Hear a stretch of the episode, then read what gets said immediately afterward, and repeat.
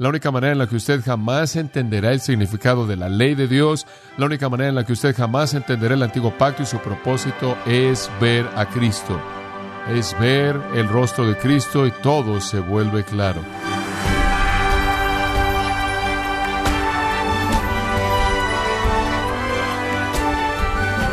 Bienvenido a esta edición de Gracia a vosotros con el pastor John MacArthur. Usualmente, cuando algo no funciona en casa, lo reemplaza por algo que funcione bien. De la misma manera, Dios ha establecido un nuevo pacto, el cual es superior al antiguo. Pero ¿qué enseñan las escrituras sobre el nuevo pacto para que sea mejor que el antiguo? Bueno, el día de hoy, el pastor John MacArthur, en la voz del pastor Luis Contreras, dará respuesta a esta pregunta en la serie Un mejor camino en gracia a vosotros. Regresamos en nuestro estudio esta mañana, segunda de Corintios capítulo 3. Segunda de Corintios capítulo 3, estudiando la gloria del nuevo pacto. Estamos viendo la gloria del nuevo pacto aquí en este capítulo. Permítame tan solo comenzar al ponerlo al tanto de manera breve. El mensaje cristiano es que Jesucristo murió para perdonar pecados. Ese es el Evangelio. Esas son las buenas noticias, que Dios promete perdonar pecado a todos los que creen en el Señor Jesucristo. Ese es el Evangelio cristiano. Ese es nuestro mensaje. Todos los hombres y todas las mujeres son pecadores, no pueden hacer nada para rescatarse a sí mismos de la consecuencia de su pecado, la cual es infierno eterno, castigo interminable bajo el juicio de Dios. Esas son las noticias malas. El mundo entero está sentenciado al infierno, toda boca está cerrada, el mundo entero es culpable, toda persona viva, pasada, presente y futuro, y todos van camino al infierno. Las buenas noticias son que Cristo Jesús, Dios en carne humana, vino al mundo para pagar el castigo por los pecados del mundo. Su muerte fue un sustituto para los pecadores para satisfacer la ira de Dios y la justicia de Dios y de esta manera permitir que Dios perdonara debido a que la paga ya había sido pagada por Jesucristo. Ese es el Evangelio cristiano. Ese también es el nuevo pacto. Ese es el nuevo pacto. Es la promesa del perdón de pecado debido a la obra de Jesucristo en la cruz. Esa es la razón por la que Jesús dijo, este nuevo pacto es en mi sangre. Es un pacto ratificado por sangre derramada. El nuevo pacto, el Evangelio, las buenas noticias, el mensaje cristiano, todo es lo mismo. Dios promete perdón de pecados a todos los que creen en el Señor Jesucristo porque Cristo satisfizo la justicia de Dios al morir una muerte que cumplió con la paga requerida por el pecado. La muerte de Jesús en la cruz, por lo tanto, no fue una muerte por Él, sino fue una muerte por usted y por mí, por nuestros pecados. Y permite que Dios nos ofrezca la promesa de perdón completo si nos arrepentimos y creemos. Ese es el nuevo pacto en su sangre. Esa es la promesa. El pacto es promesa. Esa es la promesa. En el pasaje que tenemos aquí, comenzando en el versículo 6 y hasta el versículo 18, el Espíritu Santo presenta a través del apóstol Pablo la superioridad de este nuevo pacto comparado con el antiguo pacto que vino a través de Moisés. El apóstol Pablo en el versículo 7 llama al antiguo pacto un ministerio de muerte y en el versículo 9 lo llama un ministerio de condenación. Pablo dijo, vi la ley de Dios y morí. Vi que pecador era y me mató. Tuvo la intención de llevar al pecador a la desesperanza y en su desesperanza él correría a Dios y diría, no puedo guardar la ley, no puedo guardar el estándar, sé que estoy bajo la maldición de la muerte, por favor perdóname.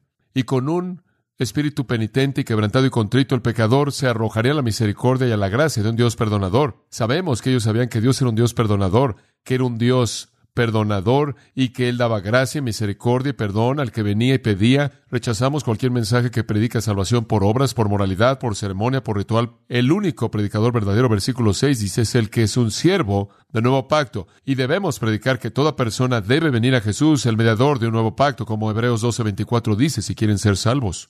Inclusive los santos del Antiguo Testamento, quienes, claro, vivieron mucho tiempo antes de que Cristo naciera, aún así tenían que venir a Dios y rogar por misericordia y gracia, la cual Dios les daba en base a la muerte de Cristo que no había sucedido, pero cuando sucediera tendría un efecto retroactivo. llegaron falsos maestros a Corinto y estaban predicando antiguo pacto y Pablo estaba escribiendo y diciendo no son maestros verdaderos, no son apóstoles verdaderos. Un predicador verdadero y un maestro verdadero y un apóstol verdadero es un siervo del nuevo pacto. Predicamos el Evangelio. Ese es el nuevo pacto, las buenas noticias. Él se está defendiendo a sí mismo en esta epístola y aquí él se defiende a sí mismo como un predicador verdadero, en contraste a aquellos predicadores falsos, porque él predica verdad del nuevo pacto y después él entra en el versículo 6 a explicar la superioridad del nuevo pacto es superior al antiguo por varias razones. Ahora permítame darles las que ya cubrimos. Uno, da vida, versículo 6. El antiguo mata. El nuevo ministrado por el Espíritu da vida. En segundo lugar, provee justicia. El antiguo versículo 7 es un ministerio de muerte. Versículo 9 es un ministerio de condenación. El nuevo pacto es un ministerio de justicia, abundando en gloria, dice el versículo 9.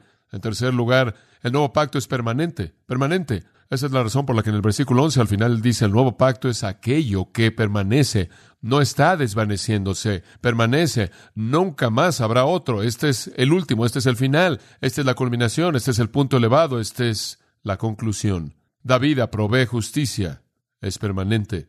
En cuarto lugar, trae esperanza. En el versículo 12 dice, así que, teniendo tal esperanza, usamos de mucha franqueza. El nuevo pacto es un pacto de esperanza. Después, en quinto lugar, vimos que era claro. Recordamos ahora que todo esto está presentado en torno al incidente de Éxodo 34, en donde Moisés vio la gloria de Dios y se colocó un velo sobre su rostro. Y hablamos de eso la última vez al terminar, que Moisés tenía que colocarse un velo sobre su rostro. Y después cuando regresaba para ver arriba ahí al Señor en el monte, Éxodo 34, 34, dice que se quitaba el velo y veía la gloria de Dios y la gloria reflejaba su rostro y bajaba y le hablaba al pueblo y después tenía que colocar un velo sobre su rostro.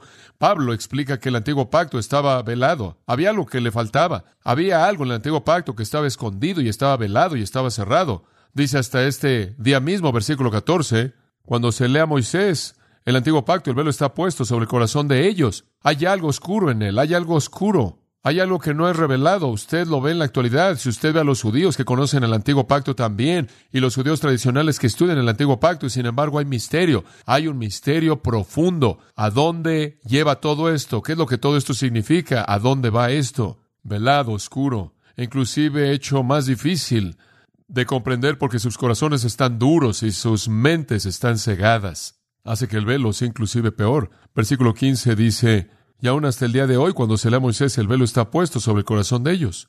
El nuevo pacto no es así. El versículo 13 dice, no es como Moisés, es claro, es absolutamente claro. Vimos esa claridad, como cuando, como cuando usted viene al nuevo pacto, todo es claro. Un hombre, aunque desviado, aunque sea un necio, no necesita errar. Usted se puede convertir como un niño pequeño, es tan simple, es tan claro. La nueva promesa en Jesucristo es clara. El antiguo era símbolos, misterios, oscuridades. El nuevo es realidad. El misterio es disipado, las oscuridades se acabaron. El Evangelio es simple y claro. Ahora vayamos una sexta. Ese es el repaso. El nuevo pacto es superior porque está centrado en Cristo. Está centrado en Cristo. Está centrado en Cristo. Regresa al versículo 14, al final del versículo. El velo es quitado en Cristo. Todos los retratos y símbolos y tipos de oscuridades, todos los misterios son quitados como una neblina que es quitada por un viento cuando usted viene a Cristo. En la realidad del nuevo pacto, el velo es levantado. El amado profeta Isaías vio esto y escribió acerca de esto bajo la inspiración del Espíritu Santo en Isaías capítulo 25. Él habla de lo que el Señor va a hacer algún día, qué va a pasar en el futuro cuando Dios se exalte a sí mismo. El Señor, versículo 6, va a preparar un banquete suntuoso para todos los pueblos en este monte, un banquete de vino añejado, de pedazos selectos, con vino refinado, una gran celebración. Y después, en el versículo 7, y eso ciertamente está hablando de la salvación, eso está hablando del tiempo cuando Israel se salve, y no solo Israel, sino todas las naciones cuando vengan y reconozcan a Cristo, este es el tiempo al final. Él está hablando aquí de tiempos escatológicos alrededor del tiempo del reino. Y en el versículo 7, y en este monte, Él tragará la cubierta que está sobre todos los pueblos, inclusive el velo que se estira sobre todas las naciones. Va a venir un tiempo cuando el velo se ha quitado, cuando vean aquel a quien traspasaron y ahora en lugar de verlo con oscuridad y confusión, inclusive enemistad y hostilidad, Van a ver aquel a quien traspasaron y llorarán por aquel como un hijo unigénito. El rostro de Jesús será claro para ellos y todo adoptará un nuevo giro. El velo es quitado en Cristo. La única manera en la que usted jamás entenderá el significado de la ley de Dios, la única manera en la que usted jamás entenderá el antiguo pacto y su propósito es ver a Cristo. Es ver el rostro de Cristo y todo se vuelve claro. Inclusive los santos del Antiguo Testamento, sigue esto, los santos del Antiguo Testamento que vieron la ley por lo que era, los llevaba al arrepentimiento, vinieron a Dios, le rogaron a Dios por misericordia y gracia, Él les concedió eso en base a los méritos de Cristo, quien moriría por ellos. Inclusive esas personas no podían entender en su totalidad toda la gloria de Dios revelada en ese nuevo pacto, porque no conocían a Cristo, Él todavía no había venido. Moisés recordará cuando Él regresó y volvió a subir al monte, Éxodo 34, 34, volvió a entrar a ver a Dios otra vez y hablar con Dios, él se quitaba el velo y veía la gloria de Dios que le estaba siendo revelado ahí, por lo menos una porción pequeña se le reveló y él veía la gloria de Dios, y así es para un cristiano. El velo es quitado y usted ve la gloria refulgente de Dios en la faz de Jesucristo. Observe el versículo 6 del capítulo 4. Versículo 6 del capítulo 4 dice, porque Dios que mandó que de las tinieblas resplandeciese la luz, esto es Dios, es el que trae la luz en medio de las tinieblas, es el que resplandeció en nuestros corazones. Él encendió la luz en nuestros corazones para iluminación del conocimiento de la gloria de Dios en la faz de Jesucristo. Eso es lo que sucede cuando usted es salvo. De pronto Dios enciende la luz, usted ve a Jesucristo y ve en él la gloria de Dios brillando. Amigos, eso no es algo que sucede porque alguien ha venido con usted con una polémica bastante inteligente. Eso no es algo que sucede porque usted de pronto se despertó un día y dice, esto es racional. Eso no es algo que le sucede a usted porque de alguna manera analizó los argumentos y tuvo sentido para usted desde algún punto de vista de argumento que Jesucristo probablemente fue Dios en carne humana en base a las cosas que él dijo e hizo. La razón por la que usted despertó un día y podía ver el rostro de Jesucristo por fe y ver en ese rostro la gloria refulgente de Dios es porque Dios mismo encendió la luz en usted y todo se volvió claro. Pero antes de que el Nuevo Testamento fuera escrito, había tanta dificultad en entender plenamente todo el proceso redentor y entonces el santo del Antiguo Testamento realmente no veía de manera plena en la manera en la que nosotros vemos. El nuevo pacto es mucho más superior porque la gloria de Dios es revelada en la faz de Jesucristo. No hay mejor manera de verlo. O el santo del Antiguo Testamento podría decir, vi la gloria de Dios una vez, estaba flotando en el cielo, vi la gloria de Dios una vez, la vi en el tabernáculo del templo, vi la gloria de Dios una vez, fue revelada, inclusive los apóstoles pudieron haber dicho, vi la gloria de Dios en la faz de Jesucristo en su transfiguración, pero no hay nada que se le compare, y Pedro inclusive vio esto, no hay nada que se le compare con ver la revelación descubierta de la gloria de Dios en la faz de Jesucristo revelada en las Escrituras. Ahí es en donde usted realmente ve su gloria. Usted no ve con sus ojos humanos, usted ve con los ojos de la fe y entendimiento que han sido movidos por Dios mismo la gloria del nuevo pacto, que ve en la faz de Jesús, ve la gloria de Dios, el velo es quitado, estamos entrando, caminando al monte ahí en la presencia de Dios, allí a su gloria, y estamos viéndolo brillando en la faz de Jesús. No tenemos que ver la palabra profética y tratar de entenderla y de quién está hablando y cuándo pasará y cómo va a ser. No tenemos esa oscuridad. Podemos ver la revelación refulgente de la gloria de Dios y la faz de Jesús comprendemos su gracia, comprendemos su misericordia. Como puede ver, la gloria de Dios es simplemente sus atributos manifiestos y todos están encarnados en Jesucristo. Esa es la razón por la que Juan capítulo 1 versículo 14 dice, y el verbo fue hecho carne y habitó entre nosotros, y vimos su gloria, gloria como del unigénito del Padre, lleno de gracia y de verdad, que vimos en él, vimos gloria. ¿Qué es gloria? Gracia y verdad, los atributos de Dios manifestados en la vida de Jesucristo. Vimos a Cristo un día por la misericordia de Dios y vimos que el que hizo todas las cosas en la creación fue hecho carne para proveer salvación. Vimos a Jesucristo un día y encontramos que el que hizo al hombre fue hecho a semejanza de hombre, que el que hizo la ley fue hecho bajo la ley, que el que fue vestido con honor y majestad estaba usando ropa que lo cubría. El que vino en debilidad vendrá en poder. Vimos a Jesucristo un día y todo fue tan claro. Vimos aquel que la sabiduría de Dios podía incrementarse en sabiduría y estatura, y de aquel de quien se dice aquí tu Dios también podía ser dicho por Pilato, he aquí el hombre. Vimos a Cristo y vimos aquel ante quien toda rodilla se doblará, doblar sus rodillas y lavar los pies de los discípulos. Vimos a Cristo y vimos al que no conoció pecado, quien no cometió pecado, quien no tenía pecado, en quien no había pecado, y Él estaba llevando nuestros pecados en su propio cuerpo en la cruz. Un día la luz brilló y vemos a Cristo, y vimos al que la tierra rechazó, no era ningún otro que el que el cielo aceptó. Vimos al que llevó la corona de espinas, que va a ser coronado con gloria y honra, el que estaba en un árbol, iba a estar en un trono, el que apareció para quitar el pecado, ahora estaba apareciendo en la presencia de Dios por nosotros. El que vino a morir vendrá para reinar y todo se volvió claro para nosotros porque la luz brilló en nuestros corazones para mostrarnos la gloria de Dios en la faz de Jesucristo. Y entonces versículo 16 dice, pero cuando se conviertan al Señor el velo se quitará no más oscuridad, y él está hablando ahí de la salvación. Convertirse al Señor es un término para salvación. Convertirse del pecado al Señor. Cuando eso sucede, el velo se quita. No hay más oscuridad. Usted ve la faz, el rostro de Jesucristo y usted ve la gloria de Dios. Todo está ahí. ¿Quiere saber cómo es Dios? Ve a Jesús. ¿Quiere saber cómo actúa Dios? Ve a Jesús. ¿Quiere saber cómo reacciona Dios? Observe a Jesús. Él es la gloria de Dios manifiesta en carne humana. Pero usted nunca lo verá y verá esa gloria a menos de que Jesús encienda la luz en el interior, ¿verdad? A menos de que le dé el espíritu de sabiduría y conocimiento y entendimiento de la revelación que Él ha hecho en Cristo. Un versículo más contribuye a esta gran verdad de que el nuevo pacto está enfocado en Cristo. Observa el versículo 18. Por tanto, nosotros todos, deténgase en ese punto, tengo que detenerme en ese punto. Nosotros todos.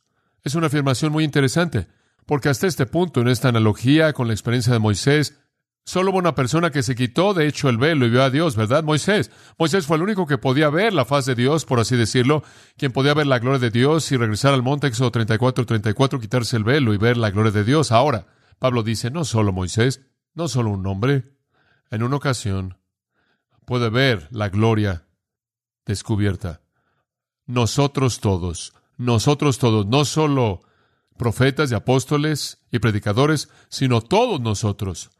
Nosotros todos, mirando a, cara descubierta como en un espejo la gloria del Señor. Todos podemos verla. Todos nosotros, todos los que estamos en Cristo. ¿Por qué quiere usted regresar a las sombras? ¿Por qué quiere usted regresar a los tipos y ceremonias y símbolos y rituales? No necesito ir a un servicio religioso que hace eso. Quiero ir a un servicio religioso que exalta a Cristo. ¿Por qué? Porque veo la gloria de Dios en la faz de Jesucristo. No necesito ver inmobiliario santo. No necesito meterme en ceremonias y rituales y rutinas. Solo quiero ver a Cristo revelado. Usted no tiene que mostrarme los símbolos, puedo tomar la realidad, no es demasiado para mí. El velo fue quitado y puedo ver la gloria de Dios revelada en la faz, en el rostro de Jesucristo. Él usa una pequeña expresión simple, él dice, es como ver en un espejo. ¿Y por qué escoge él eso? Bueno, debido a su claridad, debido a su intimidad. Usted no debe tomarlo más allá de eso. El énfasis no está en la idea del espejo y lo que un espejo hace, pero la idea de que usted puede tomar eso a esa cercanía, a esa intimidad y verlo de frente. Los espejos, por cierto, eran metal pulido. Y en un tiempo en el que no habían lentes y obviamente la mayoría de la gente tiene problemas de ojos, la gente no veía con claridad. Pero usted puede ver claramente la gloria de Dios en la faz de Jesucristo como un pedazo de metal pulido preparado de una manera tan fina como puede ser posible prepararlo para hacer que la visión sea tan clara como puede ser posible que sea. Acérquelo a su rostro y véalo. Eso es lo que él está diciendo. Nuestra visión de la gloria de Dios en la faz o en el rostro de Jesucristo es clara en el nuevo pacto. Un pequeño comentario a pie de página. No puedo resistir esto. Esos espejos de metal antiguos eran hechos de metal pulido, tan maleables como el metal podía ser, por difícil que fuera el golpearlo y hacerlo plano, aún así tenía algunas olas no sería perfecto, no tenían la técnica que tenemos en la actualidad, y entonces la visión sería más clara que cualquier otra cosa y absolutamente sin estorbos, porque no hay nada entre mis ojos y lo que estoy viendo, pero sería poco menos que perfecto. Ese es un pensamiento apto, ¿no es cierto? Porque todavía no parece lo que seremos. Estamos viendo el espejo y estamos viendo la gloria de Dios revelada, pero no estamos viendo como lo veremos cuando veamos perfectamente. 1 Corintios 13. Ahora conocemos en parte, algún día conoceremos como somos conocidos. Hay una perfección que está por venir, pero inclusive con esa vista imperfecta de la gloria de Dios que tenemos, vemos de manera majestuosa y maravillosa y clara, ¿no es cierto? Con una vista sin obstrucciones en el rostro de Jesucristo. Jesús es en quien la gloria de Dios se vuelve visible. Mateo 17. Subieron al monte. Jesús simplemente, de hecho, les mostró eso. Hizo un lado el velo de su carne, versículos 1 y 2, y si fue transfigurado delante de ellos. Pedro escribe de eso. Y en 2 de Pedro 1 él dice, estuvimos en el Monte Santo y vimos su gloria. Él es la gloria de Dios revelada a los ojos de la fe. Una persona que no es cristiana ve a Jesucristo y no lo ve, ¿verdad? Los romanos ciertamente no lo vieron, simplemente amartillaron los clavos en él y lo clavaron en una cruz. Los líderes judíos ciertamente no lo vieron le escupieron y lo maldijeron y se burlaron de él y querían asegurarse de que no reinara sobre ellos, pero para el ojo de la fe le la gloria de Dios y la búsqueda de la vida cristiana entonces se convierte en la búsqueda de Cristo. Es solo el nuevo pacto el que tiene el poder de quitar el velo y darle a los ojos de la fe la visión del Cristo sin velo. Hombre, fue un momento monumental cuando eso le pasó a Pablo. Digo, él tenía un velo pesado. La gente piensa, bueno, él era un hombre muy devoto y muy religioso y muy celoso como judío antes de que se convirtiera, pero él era también un judío que pensaba que era muy bueno y nada es más condenador que eso. Cuando leo el testimonio de Pablo, no leo acerca de un hombre que fue quebrantado por la ley de Dios, leo acerca de un hombre que había alcanzado la salvación al guardar la ley de Dios, pensaba él. Leo acerca de un hombre que tenía mucho orgullo espiritual.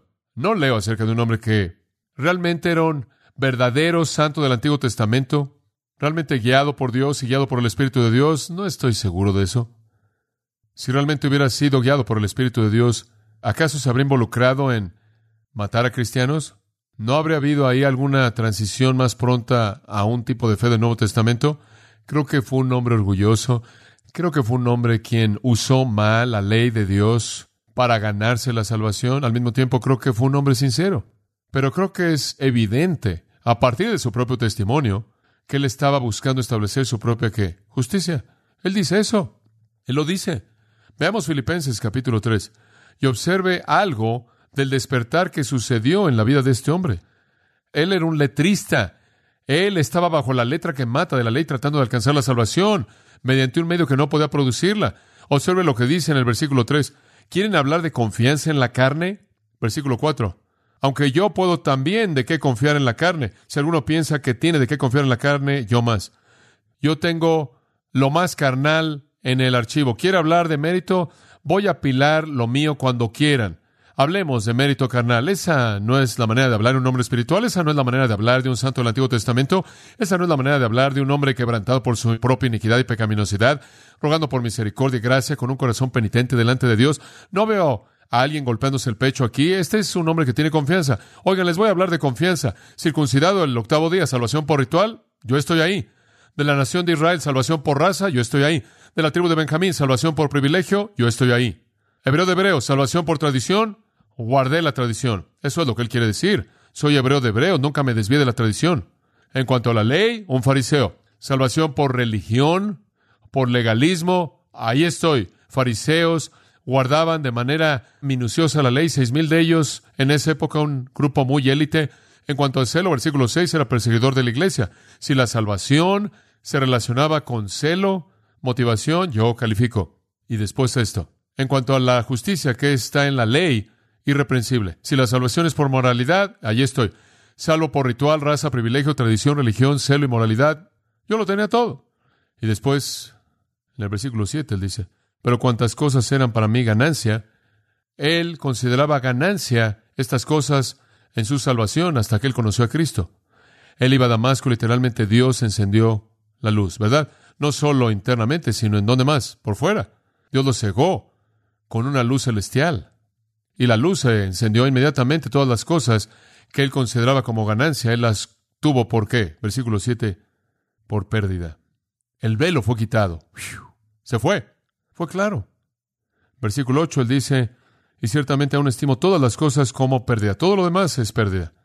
Por la excelencia del conocimiento de Cristo Jesús, mi Señor. Todo es Cristo, Cristo es todo. He visto la gloria de Dios revelada en la faz de Jesucristo y gustosamente lo tengo por basura para ganar a Cristo. Todo lo que quiero es ganar a Cristo. Cristo es todo lo que quiero. ¿Por qué? Versículo 9. Y ser hallado en Él, no teniendo mi propia justicia, que es por la ley, sino la que es por la fe de Cristo, la justicia que es de Dios por la fe.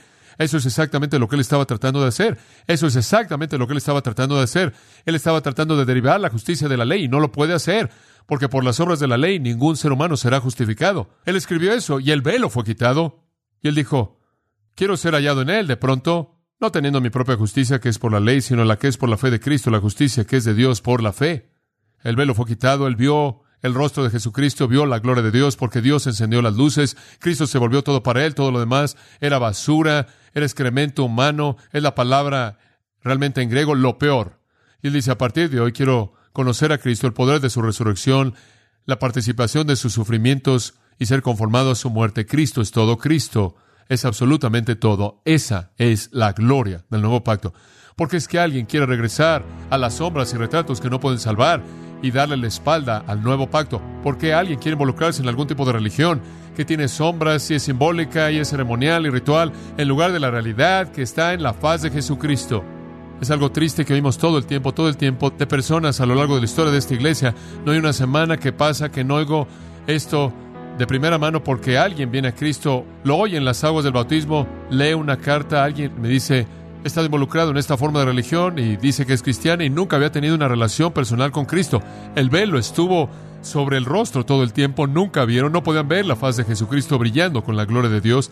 Ese es una realidad del nuevo pacto y esto es lo que le pasó al apóstol Pablo cuando Dios lo transformó y encendió la luz.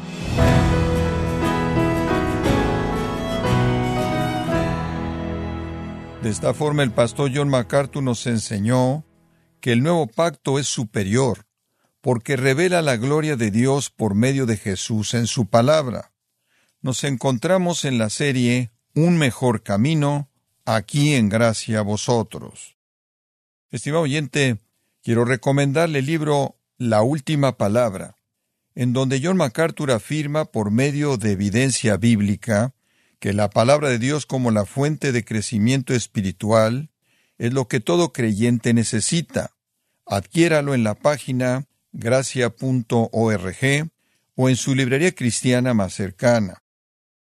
Y le recuerdo también que puede descargar todos los sermones de esta serie Un mejor camino, así como todos aquellos que he escuchado en días, semanas o meses anteriores, animándole a leer artículos relevantes en nuestra sección de blogs, ambos en gracia.org. Si tiene alguna pregunta o desea conocer más de nuestro ministerio, como son todos los libros del pastor John MacArthur en español, o los sermones en CD que también usted puede adquirir, escríbanos y por favor mencione la estación de radio por medio de la cual usted nos escucha en gracia a vosotros. Es importante conocer no solo el país y ciudad de donde usted nos escucha, sino también la radio. Para quienes contactan nuestro ministerio por primera vez, pueden solicitar una copia del mensaje de promoción sin costo alguno, un mensaje por oyente únicamente. Si usted vive en los Estados Unidos o Puerto Rico, escríbanos a Gracia Vosotros, P.O. Box 4000, Panorama City, California 91412 o puede escribirnos a través del siguiente correo electrónico radio arroba Le damos las gracias por su tiempo y sintonía. En nombre del pastor John MacArthur y del personal y le comento que estamos orando para que Dios continúe extendiendo su gracia en usted. Mientras nos acompañe en la próxima edición para continuar desatando la verdad de Dios un versículo a la vez, aquí en Gracia a Vosotros.